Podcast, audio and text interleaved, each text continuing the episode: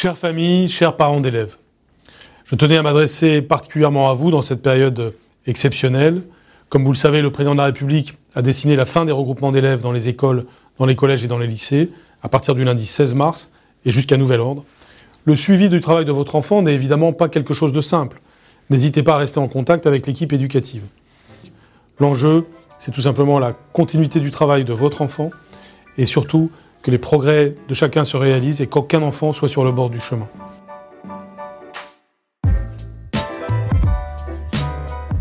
Enquête d'école, une création de Diane Béduchot. Épisode 4. École famille. Quelle place pour la coéducation? Il y a ceux qui ont suivi les devoirs de maths échangés par mail avec les enseignants, ceux qui ont corrigé les dissertations de français ou tenté de reproduire les TP de physique à la maison. Vous-même, vous faites peut-être partie des millions de parents qui ont ressorti les calculatrices et les dictionnaires pendant les 8 semaines de confinement. Et pourtant, cette collaboration entre les familles et l'école n'était pas gagnée d'avance, car il faut dire qu'en France, le système scolaire s'est plutôt construit sans les familles, voire contre elles. Alors vous le savez, j'aime bien remonter dans le passé pour comprendre l'école d'aujourd'hui. Et pour trouver le moment de la rupture entre l'école et les familles, il faut remonter assez loin.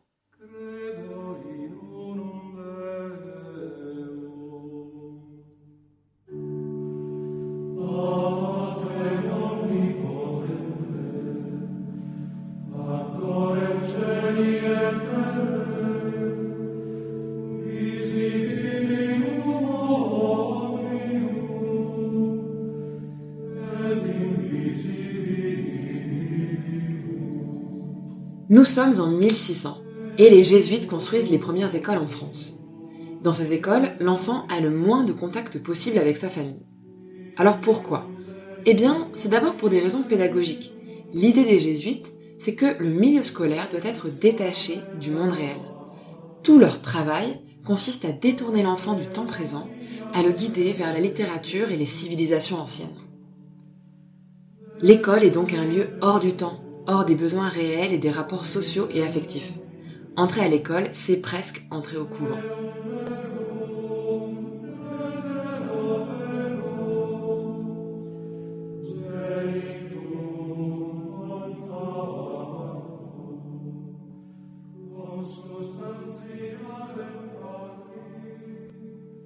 À la Révolution, cette idée est renforcée par des arguments démocratiques.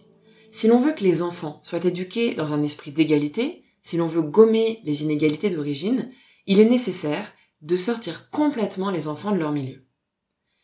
Alors, je vous en parlais déjà dans l'épisode 1, certains députés proposent même d'extraire totalement les enfants de leur famille pendant les sept années scolaires. C'est l'idée du député Le Pelletier de Saint-Fargeau. À 5 ans, la patrie recevra donc l'enfant des mains de la nature. À 12 ans, elle le rendra à la société.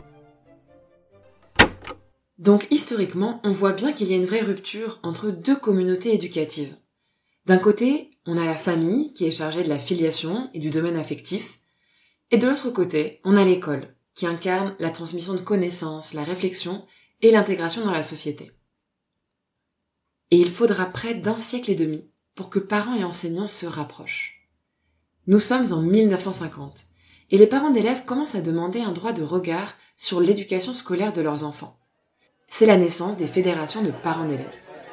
Leur rôle est même reconnu légalement dans les années 1970 comme membres de la communauté éducative au même titre que les enseignants, les psychologues scolaires ou les CPE.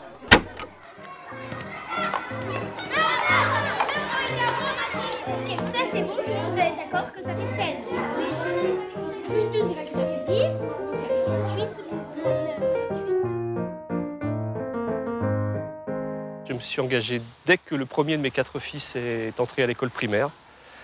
Euh, je me sentais concerné en tant que parent par euh, la scolarité de mes enfants d'abord, mais aussi par le fonctionnement de l'école.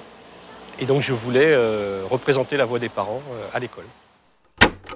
Alors, on entend bien, les parents sont de plus en plus impliqués dans les écoles. Le principe de co-éducation, c'est-à-dire le fait que tous ceux qui participent à l'éducation de l'enfant doivent être reconnus et travailler ensemble, c'est un principe qui est mis en avant dans les textes et qui est mis en œuvre dans beaucoup d'écoles, surtout en maternelle et au primaire. Mais pourtant, selon les derniers rapports de l'inspection générale au ministre de l'Éducation, le partenariat entre les familles et les écoles n'est toujours pas satisfaisant. Les relations se dégradent et d'ailleurs, quand on en entend parler dans les médias, c'est souvent pour mettre en avant ces tensions. 4000 directeurs de maternelle et de primaire ont répondu au questionnaire. Premier constat, il y a une dégradation très nette des relations entre parents d'élèves et enseignants. 49% des chefs d'établissement déclarent avoir été victimes d'une agression en 2012-2013, dont 22% au moins une fois. Deuxième constat, les raisons de ces conflits sont très variées. 25% des directeurs d'école indiquent avoir eu un différend concernant le déroulement de la scolarité, 33% au sujet des résultats et des difficultés scolaires, 45% après des problèmes de surveillance d'élèves et plus de la moitié à la suite de punitions ou de sanctions jugées injustifiées. En clair, les profs reprochent aux parents de ne pas assez s'impliquer dans l'éducation de leurs enfants et les parents, eux, trouvent que les enseignants ne les écoutent pas assez. En écoutant ce reportage, j'ai l'impression que depuis le temps où j'étais moi-même élève, rien n'a changé. Toujours les mêmes discussions, les mêmes reproches, les mêmes jugements. Et pourtant, ces tensions ne sont pas une fatalité. Il suffit d'aller voir chez nos voisins européens pour trouver des exemples de coopération et de coéducation qui fonctionnent.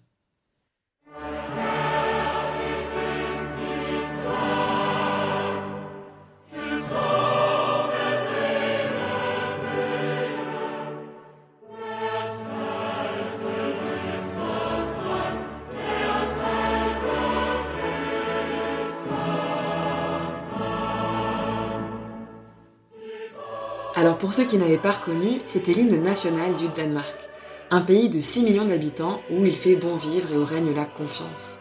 Le système scolaire danois est d'ailleurs souvent présenté comme un exemple. Des élèves responsables très tôt, pas de notes avant 14 ans, des profs qu'on appelle par le prénom, bref, le règne total de la confiance et du respect. Ce que l'on sait moins, c'est combien le rôle des parents est essentiel dans ce système. Si vous êtes parent d'élèves au Danemark, dès la petite enfance, vous êtes invité à participer au conseil d'école, des réunions périodiques pendant lesquelles parents et équipes construisent ensemble des projets pédagogiques. Alors quelles valeurs transmettre aux enfants, quelle pédagogie utiliser, mais aussi comment dépenser l'argent de l'école ou quel repas proposer à la cantine? Voilà toutes les questions qui sont discutées et débattues collectivement entre les enseignants et les parents pendant ces conseils d'école. Alors vous me direz que le Danemark est peu comparable à la France. 12 fois moins d'habitants, une histoire et une société bien différentes. Eh bien, direction la Méditerranée, vers un pays qui nous ressemble davantage. Lasciatemi cantare con la chitarra in mano. Lasciatemi cantare. Sono.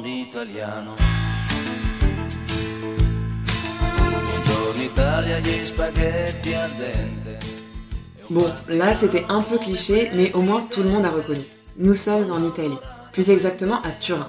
En 1990, deux enseignants constatent que les familles abandonnent de plus en plus l'éducation de leurs enfants aux enseignants. Pour impliquer les parents, ils décident donc de lancer un projet appelé Méthodologie de la pédagogie parentale. Alors le but de cette méthode, c'est pas du tout de faire la morale aux parents ou de leur apprendre à élever leurs enfants c'est plutôt de créer des lieux et des moments où les enseignants et les parents sont à égalité. Ça passe par exemple par des formations qui concernent les enseignants et les parents ensemble, des formations sur la psychologie des adolescents ou sur la résolution de conflits. Les parents sont d'ailleurs invités à parler de leurs enfants, à les présenter, à présenter leur famille, à présenter leur vision de l'éducation. Les enseignants, eux, expliquent leur méthode de travail, leurs objectifs et partagent leur expérience. Avec ce projet, on touche à un critère essentiel de la coéducation, c'est l'articulation des compétences de chacun, parents et enseignants, pour une éducation globale de l'enfant. Et c'est d'ailleurs un point essentiel de l'éducation. C'est ce que pense Philippe Mérieux, que l'on va écouter avant de se quitter. Je crois qu'un des grands enjeux de l'école pour l'avenir, c'est la communication et au-delà de la communication, le travail en commun entre les parents et les enseignants. C'est la raison pour laquelle j'aimerais bien que les parents, par exemple, soient invités régulièrement à l'école primaire, même au-delà, pour voir comment ça se passe dans une classe, qu'ils comprennent les enjeux du travail scolaire. Cette séparation entre les parents et l'école, elle est légitime. L'école, ça n'est pas la famille. Mais aujourd'hui, c'est plus qu'une séparation. c'est une forme d'ignorance et parfois même de suspicion. C'était Enquête d'école, un podcast de Diane Béduchot. Pour aller plus loin, retrouvez toutes les références et articles sur la page de l'émission du site Cas d'école. Rendez-vous dans un mois pour le prochain épisode.